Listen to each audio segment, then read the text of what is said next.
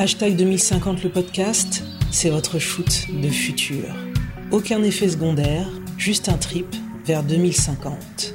Je suis Rebecca Armstrong, votre dealer. Ma cam, imaginez le monde de demain. Montez à bord, installez-vous confortablement. Le futur commence ici et maintenant.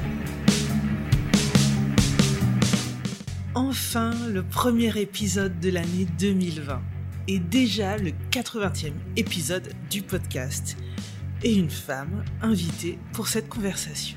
Il s'agit d'Elisabeth Laville. Elisabeth, cela fait une éternité que je la connais. Alors par connaître, je veux dire que je lis ses interviews, ses livres, que je l'ai entendu intervenir sur la RSE pour responsabilité sociétale des entreprises, bref, que je connais son travail. Et ce 27 septembre 2019, quand elle m'a accueilli dans les locaux de son agence, Utopie, c'était en fait la première fois que nous nous rencontrions.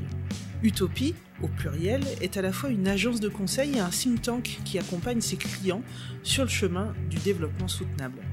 Alors au fil de cette conversation, vous découvrirez pourquoi elle a créé Utopie en 1993, mais surtout vous entendrez la vision d'Elisabeth pour 2050, à la fois optimiste et lucide. En 2050 subsisteront uniquement les entreprises qui ont radicalement mis en phase leur modèle économique avec la finitude de la planète.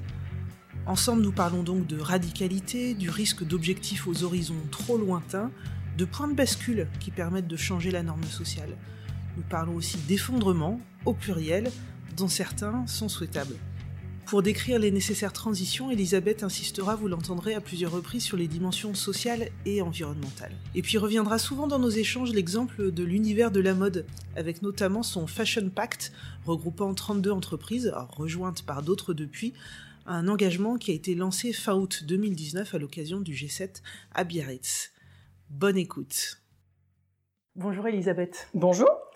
Euh, j'ai envie de te poser une première question. En 1993, quand tu as fondé euh, l'agence Utopie, quelles étaient ou quelles étaient les utopies qui te portaient? Alors en fait, euh, la principale utopie qui me portait, c'était de trouver un sens à ma vie professionnelle. ouais, c'était ça le, point de départ en fait, parce que moi, je suis pas d'une famille très militante. j'ai fait HEC un peu pour éviter de me fermer des portes. En vrai, gros, parce que j'avais hésité entre ça et médecine. Médecine, ça me paraissait quand même très, très. Fallait être très déterminé, je l'étais pas assez.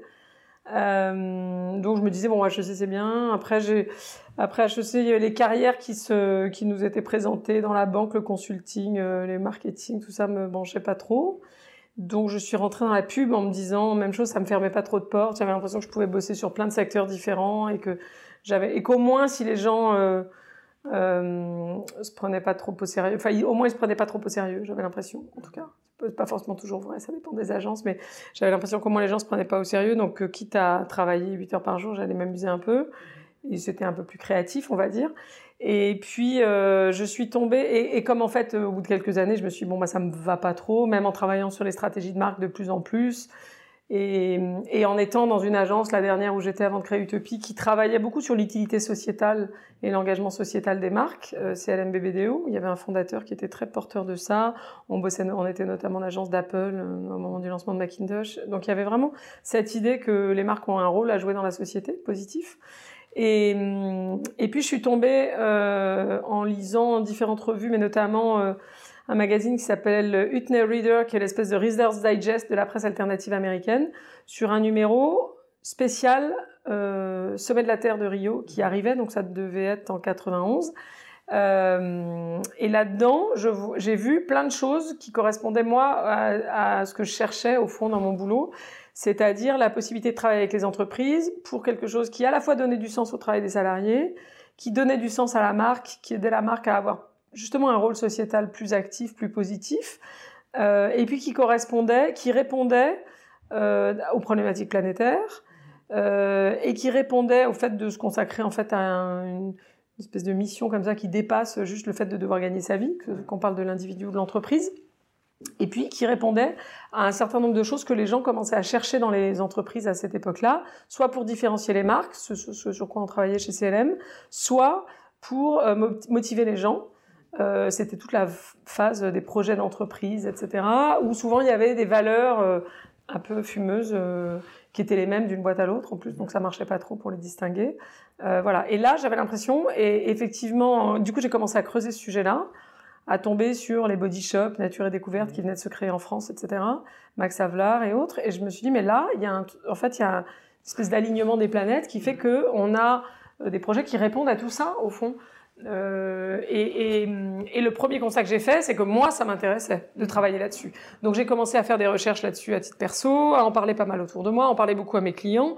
Et là, j'ai constaté qu'en fait, mes clients, ça les intéressait aussi, même si euh, je leur parlais plus de pub momentanément. Et à, à, un moment, ça a été évident que pour moi, pour le sens de ma vie, plus je cherchais des infos là-dessus, plus ça m'énervait en gros de travailler sur autre chose.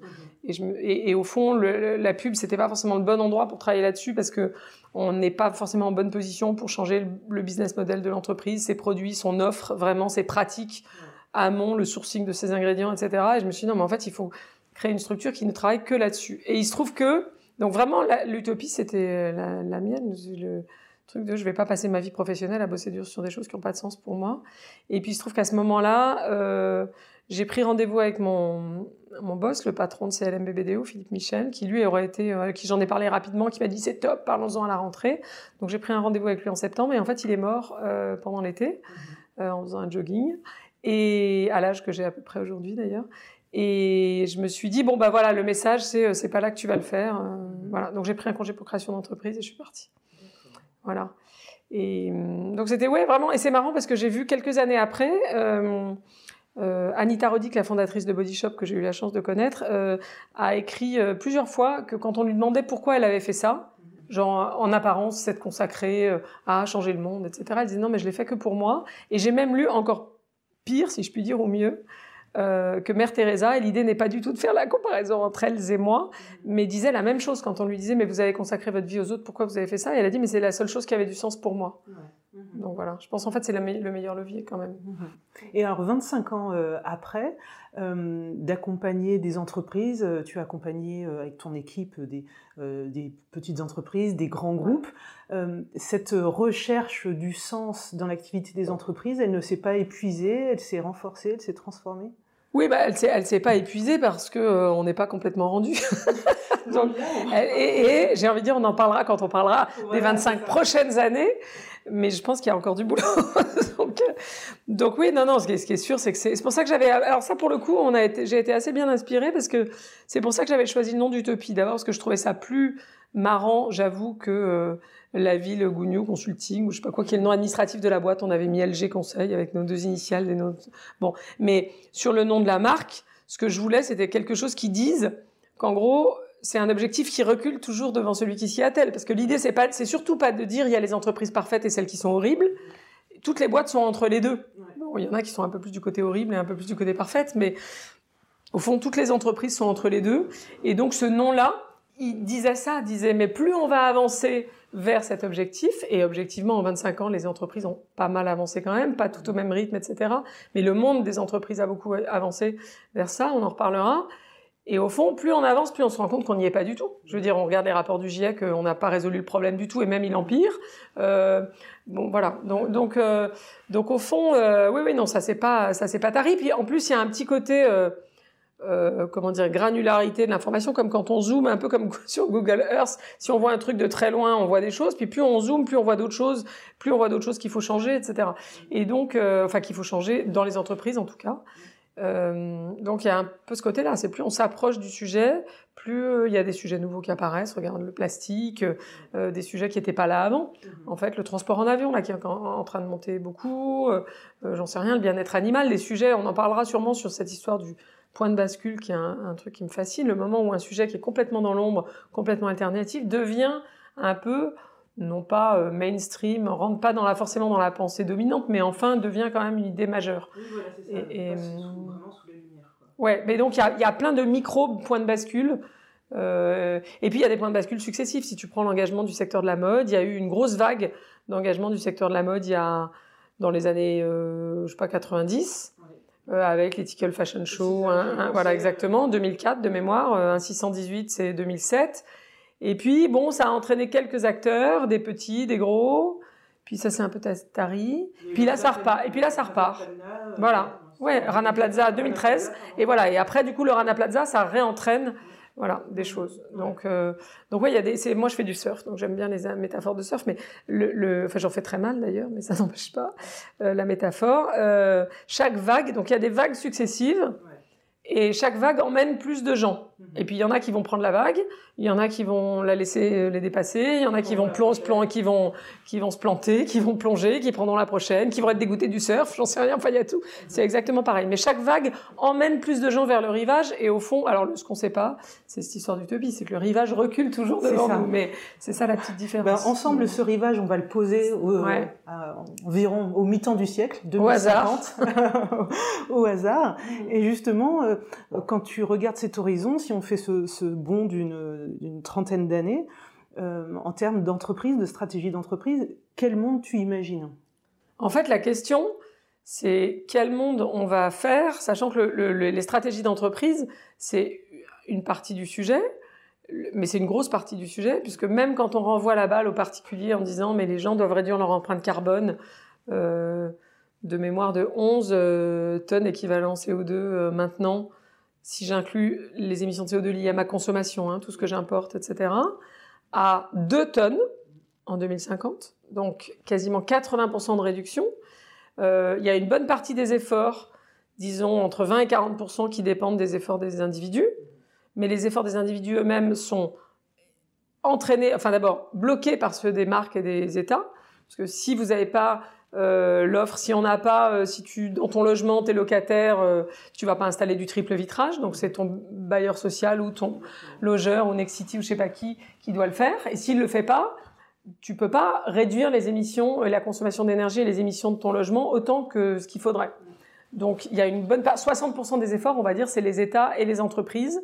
Donc la stratégie d'entreprise, elle est déterminante, mais elle est aussi déterminante dans le fait d'entraîner les particuliers.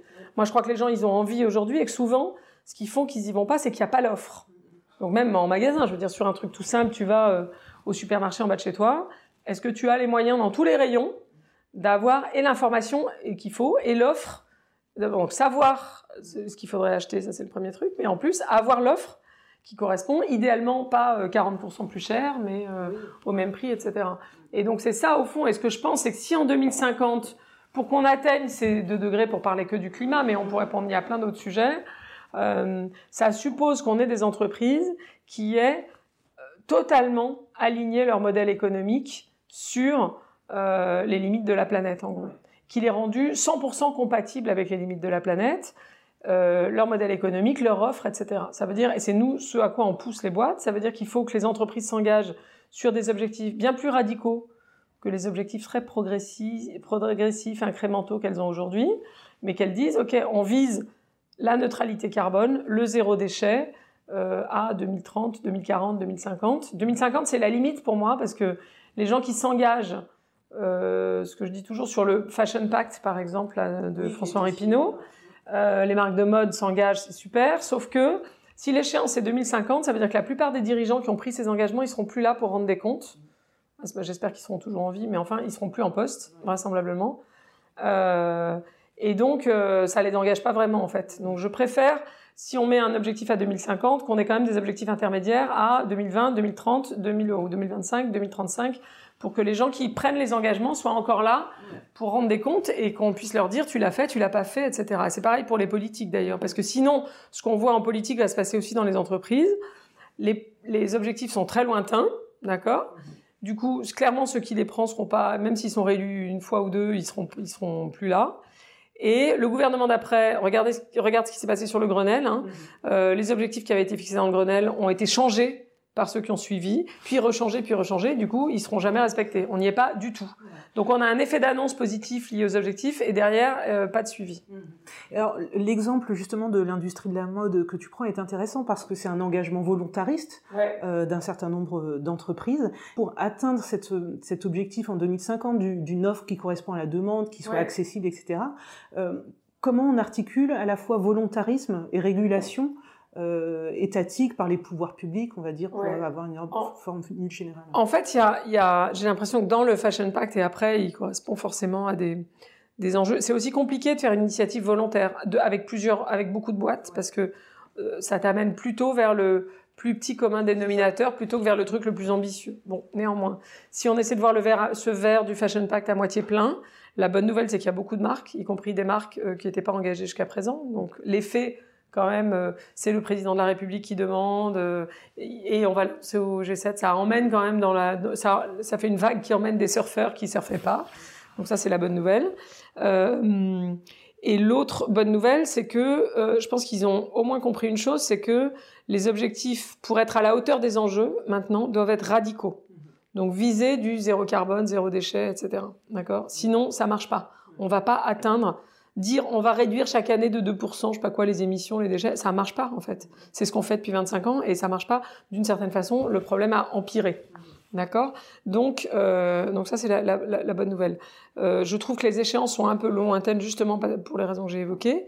Euh, et après, l'autre chose qu'on peut se dire quand même sur euh, le Fashion Pact, c'est que malheureusement, euh, comme il n'est que environnemental d'une part, et que surtout, il ne pose pas, sauf erreur de ma part, explicitement euh, le noyau du problème qui est le modèle économique du secteur, en l'occurrence la fast fashion, qui est pas un vieux, qui est pas un très vieux phénomène, ça fait 15-20 ans que ça existe. Donc autrement dit, la mode a existé avant, elle pourrait peut-être exister après, mais pour moi, on résoudra pas les problèmes environnementaux et d'ailleurs les problèmes sociaux qui ne sont pas dans le Fashion Pact.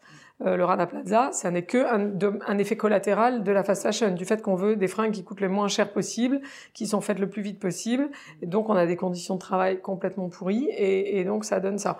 Euh, et, et, voilà. Et donc si on remet pas en cause le modèle économique, en fait, ça va pas marcher pour résoudre les problèmes, quels que soient les objectifs radicaux qui sont pris. Donc après, on peut toujours euh, les ONG sont là pour ça, dire aux boîtes, vous êtes engagé là-dessus, maintenant rendez des comptes chaque année sur où vous en êtes, comment ça progresse, etc. Mais moi, je pense qu'elles l'atteindront pas. Elles pourront pas atteindre ces objectifs qu'elles ont fixés si de toute façon elles n'en mettent pas en cause le, le modèle de la fast fashion. Et le problème, c'est que le texte en l'état ne pose pas euh, que la fast fashion est un problème. Alors, tu as utilisé à plusieurs reprises déjà le mot radicalité. Ouais. Euh, justement, euh, est-ce que le, le capitalisme euh, en tant que tel, en fait, est compatible avec les notions de, euh, bah, de soutenabilité, de, de s'accommoder, d'être en cohérence avec la finitude de la planète? Est-ce que euh, voilà, ce, principe fondamental-là, justement, ne, doit pas être radicalement changé. Il n'est pas, mais il n'est pas, il n'est pas toujours. C'est-à-dire qu'en pratique, euh, quand on intervient dans une entreprise, a, as toujours deux situations. En fait, as ce que l'entreprise devrait faire dans un monde idéal, et dans ces cas-là, c'est même ce qu'elle devrait faire maintenant, mais même ce qu'elle aurait déjà dû faire depuis le début. D'accord? Et après, le réalisme oblige de voir qu'on n'est pas dans un monde idéal. Et donc la question, c'est qu'est-ce qu'elle fait dans le monde dans lequel on vit? D'accord?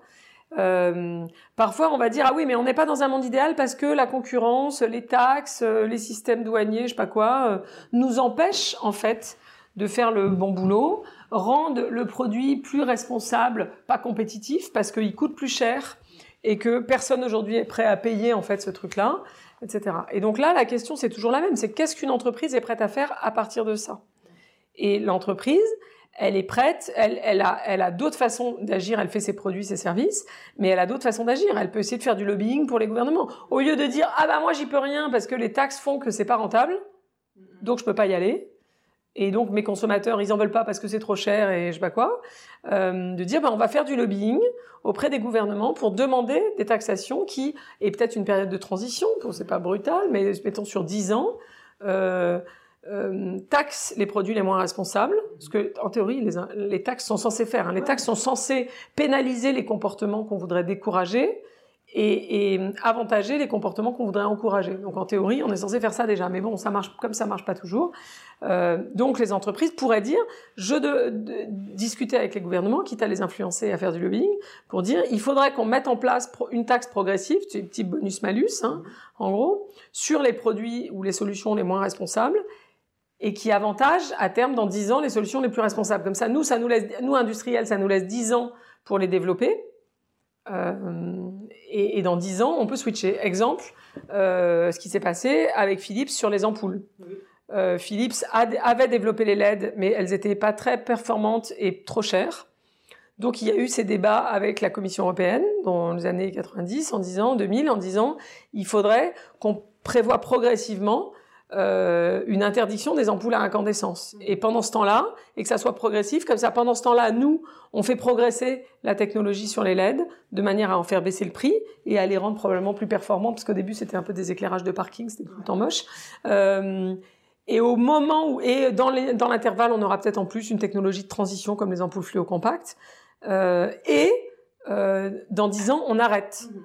Et là, l'entreprise, elle fait bien son boulot, c'est-à-dire non seulement elle développe les produits qui sont d'abord chers, après elle fait des efforts pour en faire, pour en améliorer la qualité, en réduire le prix, et en même temps, elle demande au, au gouvernement de mettre en place les taxes qui d'une certaine façon la pénaliserait si elle faisait pas bouger son business, mais comme elle le fait bouger, en fait, ça l'avantage. Et donc en 2050, tu peux imaginer que le prix euh, d'un objet ou d'un service euh, intègre euh, ces Ah bah il faut absolument, bah, il le faut absolument, il le faut, mais mais ça ne se passera que si les entreprises font du lobbying pour qu'il se passe ça. Mhm.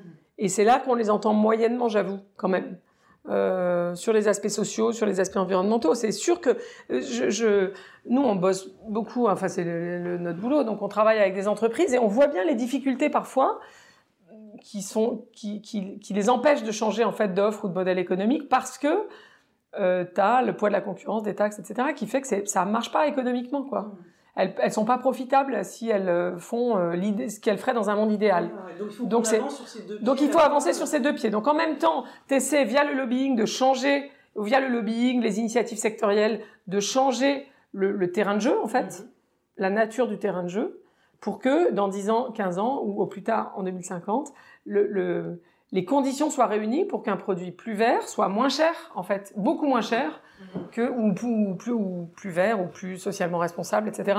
soit préférable et préféré parce que moins parce que à minima au même prix voire moins cher qu'un produit euh, qui n'est pas. Mais du coup moins cher parce que effectivement une façon de faire ça, c'est notamment d'intégrer les externalités sociales et environnementales, les coûts socio-environnementaux dans le coût du produit. Mhm. Donc ça revient factuellement à monter le prix des produits irresponsables. Ouais. Donc en 2050, on peut imaginer que parler dans une même phrase d'une entreprise, même côté euh, en bourse et le terme sobriété, ça puisse euh, fonctionner euh, dans un monde voilà, de, de, sobriété. De toute façon, c'est en train de se produire, c'est-à-dire que malheureusement, ou pour les entreprises en tout cas, ça va se produire avec ou sans elles. Mm. C'est-à-dire qu'aujourd'hui, sur le marché de la mode, puisqu'on en, on en parlait tout à l'heure, euh, si tu regardes aux États-Unis, les études montrent déjà que le marché de la vente d'occasion mm-hmm. est plus gros que le marché de la fast fashion. Donc, euh, factuellement, ce truc-là se passe déjà, et ça va se passer avec ou sans les entreprises, mais ça va se passer de toute façon. De la survie d'une entreprise, si elle veut. Bah déjà, c'est de l'ordre de la survie de la planète, et donc il y a quand même un petit sujet, c'est que aucune entreprise ne survivra si la planète ne survit pas, ça c'est bien sûr. Euh, donc le premier truc, c'est de comprendre ça, c'est que effectivement, enfin c'est le fondateur euh, Ray Anderson, le fondateur d'une boîte que que j'aime beaucoup, qui s'appelle Interface, et lui était un type euh, génial que j'ai eu la chance de rencontrer aussi. Mhm. Et il disait, There's no business to be done on a dead planet. Hein. Quand on lui disait, mais c'est quoi l'intérêt économique de tout ça? Bah, Il disait, l'intérêt économique, c'est que si demain il n'y a plus de planète, il n'y a plus de business. quoi. Mhm. De la même façon, si tu prends sur le volet social, si, si les gens euh, sont euh, tous dans la situation critique dans laquelle se trouve une partie de la population, même dans nos pays, voire les gilets jaunes, etc., c'est-à-dire arrivant pas à joindre les deux bouts, il n'y a plus de clients. Mhm. Donc, euh, donc les entreprises doivent trouver des façons aussi par intérêt bien compris. C'est pas du cynisme, c'est juste du réalisme. Euh, voilà. Et donc là aussi sur la, question de, de, la consommation, euh, tu as travaillé dans la pub, donc tu sais que l'objectif, euh, voilà, ça a été de, de vendre euh, les produits. Aujourd'hui, on a tout, il y a eu c'est encore en cours, le passage à l'économie de la fonctionnalité, le travail aussi sur l'économie circulaire, etc. Ça, ça va devenir des fondamentaux euh, des entreprises dont le, de transformer leur modèle dans ce, sur ces types d'économies pour là aussi euh, répondre euh, à ce que sera le monde en 2050. Mais en fait, je pense que les entreprises qui le feront pas sont plus là pour en témoigner, malheureusement. C'est-à-dire qu'aujourd'hui, si tu regardes à nouveau sur le marché de la mode, moi je vois ma fille à 14 ans, elle me demande plus d'argent de poche, plus d'argent de poche parce qu'elle revend toutes ses fringues sur Vinted. Je mhm. Je sais même pas à qui elle vend, qu'est-ce qu'elle fait. Elle achète plus rien quasiment dans les boutiques. Elle n'achète que dans des boutiques vintage. Alors elle vit à Paris, certes, mais mais au fond, ça préfigure peut-être aussi un comportement. Elle n'est pas particulièrement militante. Hein. Elle le fait plus pour elle-même que pour la planète, objectivement. Je pense qu'elle est un peu partagée entre les deux, tiraillée même parfois. Mais je veux dire, elle, elle, elle va s'acheter euh, des jeans de marque pour 10 euros ou 12 euros dans des boutiques vintage parce qu'elle les a cherchés pendant deux heures. Elle me dit, ah, regarde, j'ai trouvé ce truc-là, euh, qui est un collector, je sais pas quoi. Et de fait, c'est moins cher que de la fast fashion. Et c'est beaucoup plus écologique et socialement responsable parce que ça a été produit il y a longtemps et que voilà. Et ça fait que des emplois ici pour les gens qui travaillent dans ces boutiques. Donc au fond, les consommateurs ont déjà changé. C'est ça le truc. Et, et ça, ça va pas revenir. À un moment, on a cru que la consommation collaborative, c'était une tendance court terme parce qu'il y avait la crise en 2008. Mais tous les jeunes qui sont nés qui ont grandi dans ces périodes-là, plus tous les gens qui se sont mis au covoiturage et qui ont vu, par exemple, que évidemment c'était moins cher et qu'on y, au départ on y allait pour ça, mais que finalement c'était vachement plus sympa parce qu'on rencontrait des gens, etc. Ils reviendront, même si on sortait d'une crise économique et qu'on rentrait dans une ère euh, totalement économiquement, euh, ce qui est peu probable par ailleurs, euh, ils ne reviendront pas sur ces comportements-là.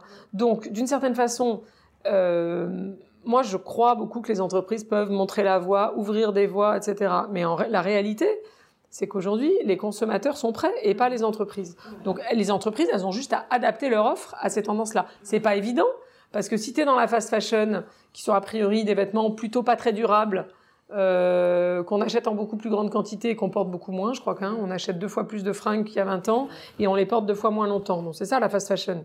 Ça va pas trop avec euh, le fait de les revendre, de les garder longtemps, de les réparer, etc. Hein. Donc, euh, donc c'est un peu contradictoire. Donc c'est pas évident pour les entreprises aujourd'hui de voir qu'est-ce qu'elles vont faire de ces tendances-là. Mais ce qui est sûr, c'est que si elles trouvent pas, elles seront, à mon avis, plus là pour en témoigner. Mmh. Euh, on a parlé des consommateurs, tu dis le consommateur après, est prêt. Le consommateur, c'est aussi le salarié de, l'entreprise. Toi qui travailles justement avec toutes ces boîtes, est-ce que euh, justement il n'y a pas de schizophrénie? Le consommateur aussi dans sa boîte, il lui demande euh, d'avoir un modèle économique qui ait du sens, etc. Tu vois aussi ce basculement-là et que ça oblige aussi les entreprises à, euh, si elles veulent capter des talents, euh, les millennials, etc. Mais en fait, c'est la même chose, c'est-à-dire qu'on voit les entreprises aujourd'hui parlent de marque employeur. Et, ce que ça dit, ce qu'on sait depuis quelques années, c'est que tu ne peux pas tenir, tenir des discours différents. C'est-à-dire avoir un discours en interne, et puis dire, une chose à tes salariés, dire autre chose à tes clients, dire autre chose à tes fournisseurs, dire autre chose dans ta pub, ça marche pas parce que c'est les mêmes. Et en plus, avec les réseaux sociaux, il y a une, porosité totale des univers.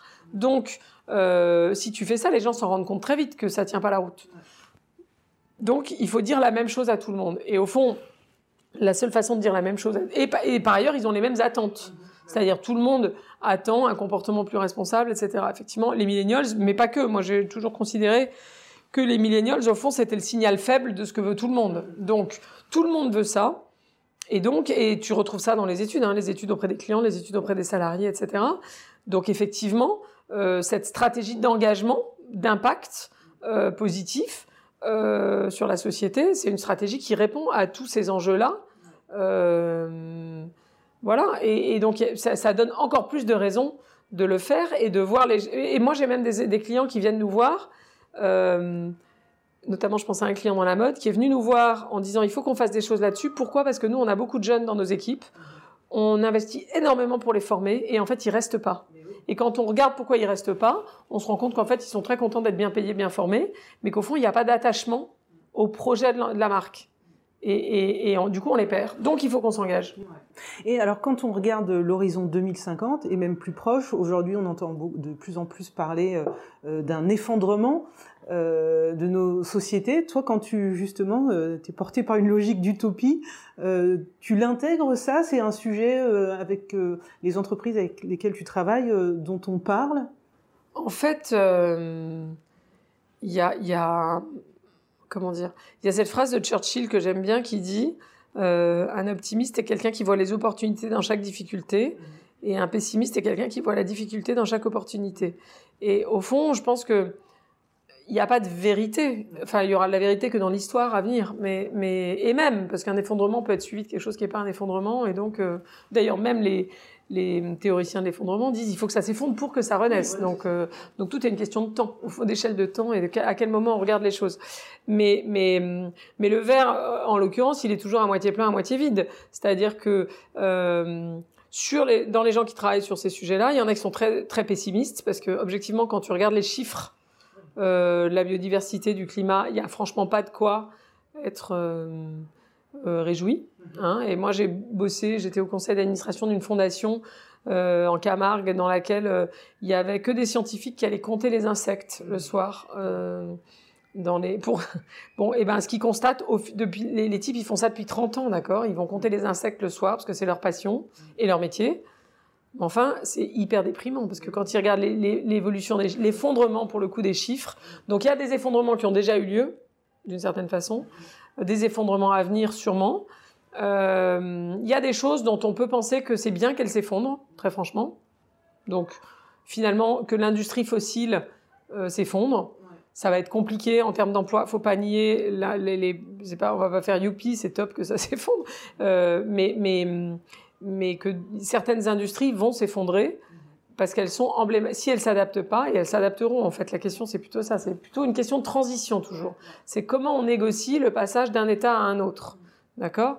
Mais, mais, effectivement, ça peut passer par de l'effondrement. Il y a toute euh, ce, cette théorie des shit jobs. Il y a des, des emplois, euh, effectivement, parce que je dis ça parce que souvent le lobbying euh, pour que rien ne bouge, c'est dire ah mais on va détruire des emplois. Oui, mais il y a des emplois qui vont disparaître de toute façon. Et au fond, la question, c'est pas que les emplois disparaissent, c'est par quoi on les remplace? Par quoi on les remplace? Au niveau individuel, c'est-à-dire comment on accompagne les parcours des gens qui ont ces boulots-là aujourd'hui, qui vraisemblablement ils s'épanouissent pas énormément pour qui demain ils utilisent leurs compétences pour faire des jobs plus épanouissants pour eux et plus socialement utiles, ce qui sera aussi meilleur pour leur euh, estime d'eux-mêmes. Euh, et, comment on accompagne les, industries et comment on accompagne les territoires sur lesquels aujourd'hui il y a ces emplois, etc. C'est ça au fond le sujet. Mais l'effondrement en soi, c'est pas forcément. Enfin après, on peut toujours agiter. Moi, après il y a un truc, c'est que je pense pas que ce soit une bonne façon de motiver les gens euh, à s'engager pour le changement. Donc d'une certaine façon, je comprends aussi, parce qu'il y a des militants qui passent leur temps à alerter sur le fait qu'il faut que ça bouge, il faut que ça change, parce que sinon euh, ça va pas aller.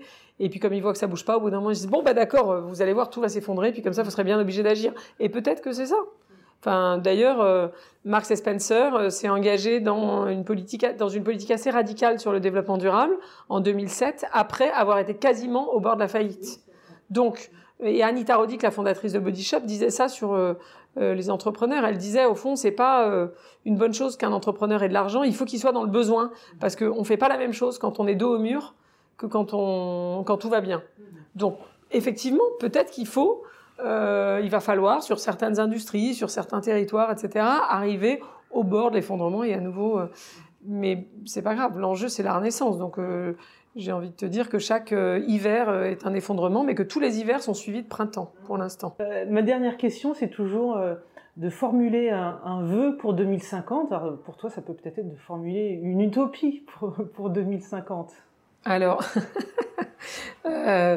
mon vœu pour 2050, ça sera en 2050, ça sera dans un peu plus que 20, comme là, on, on a eu 25 ans cette année, Utopie. Euh, et que je dis beaucoup à mon équipe, euh, on va un peu célébrer les 25 ans écoulés, mais enfin, on va pas y passer non plus trois ans parce que c'est pas très intéressant. Ce qui m'intéresse plus, c'est de préparer les 25 ans qui viennent. Mon vœu pour 2050, au-delà du fait que comme j'aurai 84 ans, je, ne, je pense là, j'aurais quand même un peu arrêté de travailler. En tout cas, je travaillerai moins ou je serai au bord de l'arrêt. si je suis toujours là, ce qui est déjà pas mal, je serai au bord de l'arrêt d'arrêter de, de, travailler. Euh, mon vœu, ça serait qu'il n'y ait plus besoin d'utopie de nous, je veux dire, en 2050. Euh, parce que les, les, entreprises auraient toutes intégré, les entreprises, les politiques publiques, tout le monde aurait intégré ces sujets-là comme une seconde nature en fait. Et, et à nouveau, je pense, que c'est vraiment possible. Hein, cette, cette histoire du point de bascule, on voit bien.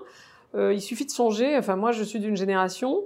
Euh, quand j'étais gamine, on partait en vacances en voiture et il n'y avait pas de ceinture de sécurité. Si je raconte ça à ma fille aujourd'hui, c'est comme le téléphone filaire. C'est un truc, ça apparaît dingue à des gens qui n'ont pas connu autre chose. C'est-à-dire que on dort, je me souviens, on dormait, alors moi sur la banquette arrière, ma sœur carrément par terre, allongée par terre. Aujourd'hui, tu, plus, enfin, si tu fais voyager un enfant comme ça, tu te prends une amende salée et on te dit, mais t'es un parent irresponsable.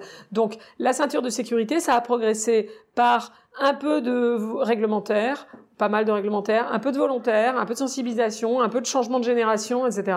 Et aujourd'hui, plus personne imagine de plus la mettre. Bon, et eh ben c'est un peu pareil. Je pense que sur toute une série de sujets, on va avoir ces, ces, ces sujets-là, en fait, qui vont émerger. Sur, on voit bien ce point de bascule sur le bien-être animal, sur la, la, honte de prendre l'avion qui est en train d'émerger assez fortement en ce moment. Sur le plastique, il y a toujours des déclencheurs. Sur le plastique, c'est la Chine a décidé qu'elle arrêtait de recycler nos déchets plastiques. Bon, alors ils ferment les frontières, du coup, on est, nos notre plastique nous revient dans la figure, et du coup, on a bah, des bouteilles euh, des, qui se rechargent, des, des tasses de café qui se rechargent, et voilà.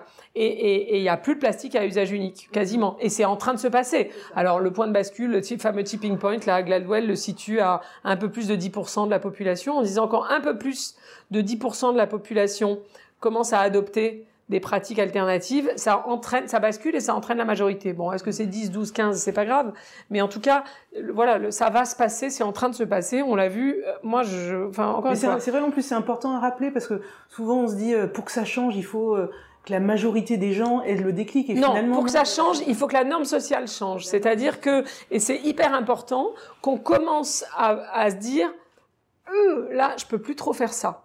Je vais te donner quelques exemples. Les, bouteilles, c'est frappant. Euh, il y a encore deux ans, euh, tu arrivais avec une bouteille plastique euh, euh, que tu avais pris dans le, Uber en y allant ou je sais pas quoi, ou dans une conférence. Moi, ça m'énerve. En général, les gens boivent un peu et la laissent. Donc, je les mets dans mon sac. Bon. Alors, tu arrives avec une bouteille plastique. Quand tu fais une conférence sur le développement durable, personne disait rien. Aujourd'hui, oui, il y a quelqu'un dans la euh, salle qui va. Ah bah il y a toujours quelqu'un qui te dit mais euh, votre bouteille, etc. Euh, et les gens maintenant lèvent aussi la main pour dire il y a que des hommes à la table. Mais, mais sur plein de sujets ça se passe. Ouais, c'est ça. Moi j'ai fait une conférence. Alors on a lancé un, un, gros projet avec un de nos clients qui est La Voix du Nord. Et j'avais des Nike ce jour-là. Au demeurant, Nike fait plein de choses intéressantes. Bon, c'est pas aujourd'hui j'ai mis des Véja exprès comme ça, mais, mais j'avais des Nike.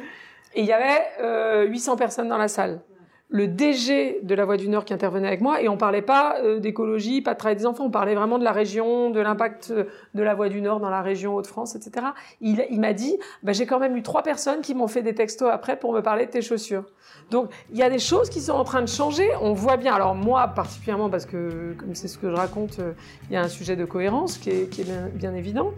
Euh, mais je pense que euh, ce truc-là, c'est en train de se passer. Moi, le nombre de gens sur la honte de prendre l'avion, on regarde le, le euh, sur le, végétarien. Il y a quatre ans, moi, toutes les marques agroalimentaires avec lesquelles on travaille me disaient non, mais les Français sont pas végétariens, donc euh, en France ça prendra pas, etc. Aujourd'hui, Erta vend, Nestlé vend Erta en disant je vends tout ce qui est protéines animales et je vais garder les protéines végétales parce que c'est l'avenir. C'est dingue, ça s'est passé en très peu de temps. Le plastique, c'est pareil. Et d'une certaine façon, sur la honte de prendre l'avion, c'est en train de se passer. C'est assez amusant. Ça part de Greta Thunberg qui euh, voyage de Suède à partout en prenant un bateau, euh, un train, etc. Et qui évidemment est beaucoup suivi sur Insta, prend la parole là-dessus, etc. Euh, et nous, on travaille avec des acteurs du, du transport aérien qui disent non mais il faut qu'on intègre ce truc-là dans notre stratégie. Et là, cet été, c'était frappant. Plein de gens sont revenus de vacances en disant Bon, ouais, je suis allé un peu loin cette année, j'ai pris l'avion, mais c'est la dernière année. Donc les gens commencent à sentir. Et ce moment où la norme sociale bascule, c'est pas forcément le moment où tu as 80% qui font, des gens qui font le truc, parce que là c'est gagné. C'est le moment où, même si tu continues à faire l'ancien comportement, tu commences à sentir qu'en fait ça va pas. Et que tu pourras pas le faire très longtemps. Donc la bouteille plastique, euh, les, fringues euh, euh, neuves achetées tout le temps, les soldes comme des crétins. On voit bien, les gens y vont plus, ça marche plus. Ouais de bascule et changement. Et pour la petite anecdote, euh, je vis à Madrid depuis un an. Et ah, euh, comment es-tu venu Et je prends l'avion euh, une ah. fois par mois. Hmm. et je groupe mes missions professionnelles pour limiter les déplacements, mais c'est un vrai, un vrai sujet pour moi. Ouais, parce que l'Espagne, c'est pas à Madrid, c'est pas top pratique en train. Ouais, exactement. Et c'est vrai qu'avant, quand je vivais en France, j'étais dépendante de ma voiture. Je faisais 90 hmm. km par jour, j'avais pas le choix, toute seule dans ma bagnole. Maintenant, j'utilise plus jamais de ma voiture, mais je prends l'avion, le train. Et, donc, euh, ouais, ouais. Et ça me pose problème. en tout cas, merci beaucoup, Elisabeth. Bah, merci à toi. Ce que je retiens tout particulièrement de cette conversation, c'est cette comparaison d'abord très visuelle avec le surf. Les personnes qui regardent passer les vagues, ceux qui tentent, se plantent et recommencent, les modèles aussi qui donnent envie de prendre leur sillage, et ce rivage qui se dérobe, recule, se remodèle quasiment à chaque instant. Je garde aussi cet espoir indispensable des points de bascule. 10-15% d'une population pour changer la norme sociale. La preuve, j'ai honte, vraiment honte, de prendre l'avion, alors même que j'en ai besoin pour travailler. L'alimentation, la mode, etc. Là, j'ai le sentiment que nous sommes sur la bonne voie. Et faire partie de ces 10-15%, ce n'est pas faire partie d'une minorité de doux rêveurs, c'est constituer une force remarquable, à la puissance d'entraînement sans commune mesure. N'est-ce pas plus encourageant de voir les choses comme ça Et les entreprises au cœur de cette conversation Je retiens qu'il ne faut pas tomber dans le simplisme d'opposer d'un côté le greenwashing et de l'autre l'entreprise parfaite. Elisabeth le dit bien, ce sont des changements radicaux qui doivent être mis en œuvre dans les entreprises. Et ces radicalités, il faut les accompagner, parfois pas à pas, parfois il faut les susciter, parfois il faut les contraindre, mais en tout cas, nous sommes bien au pied du mur, que nous soyons consommateurs, salariés, entrepreneurs, chefs d'entreprise, citoyens, flâneurs, militants, et c'est là que les choses vont se jouer. Et vous savez quoi? J'ai trouvé un truc qui aide à nourrir cet état d'esprit de changement, de transition, de regard porté loin vers l'avenir, c'est la curiosité. Alors en 2020, je vous fais une promesse, radicalement, je ne change rien à ces trois mots, soyons toujours curieux.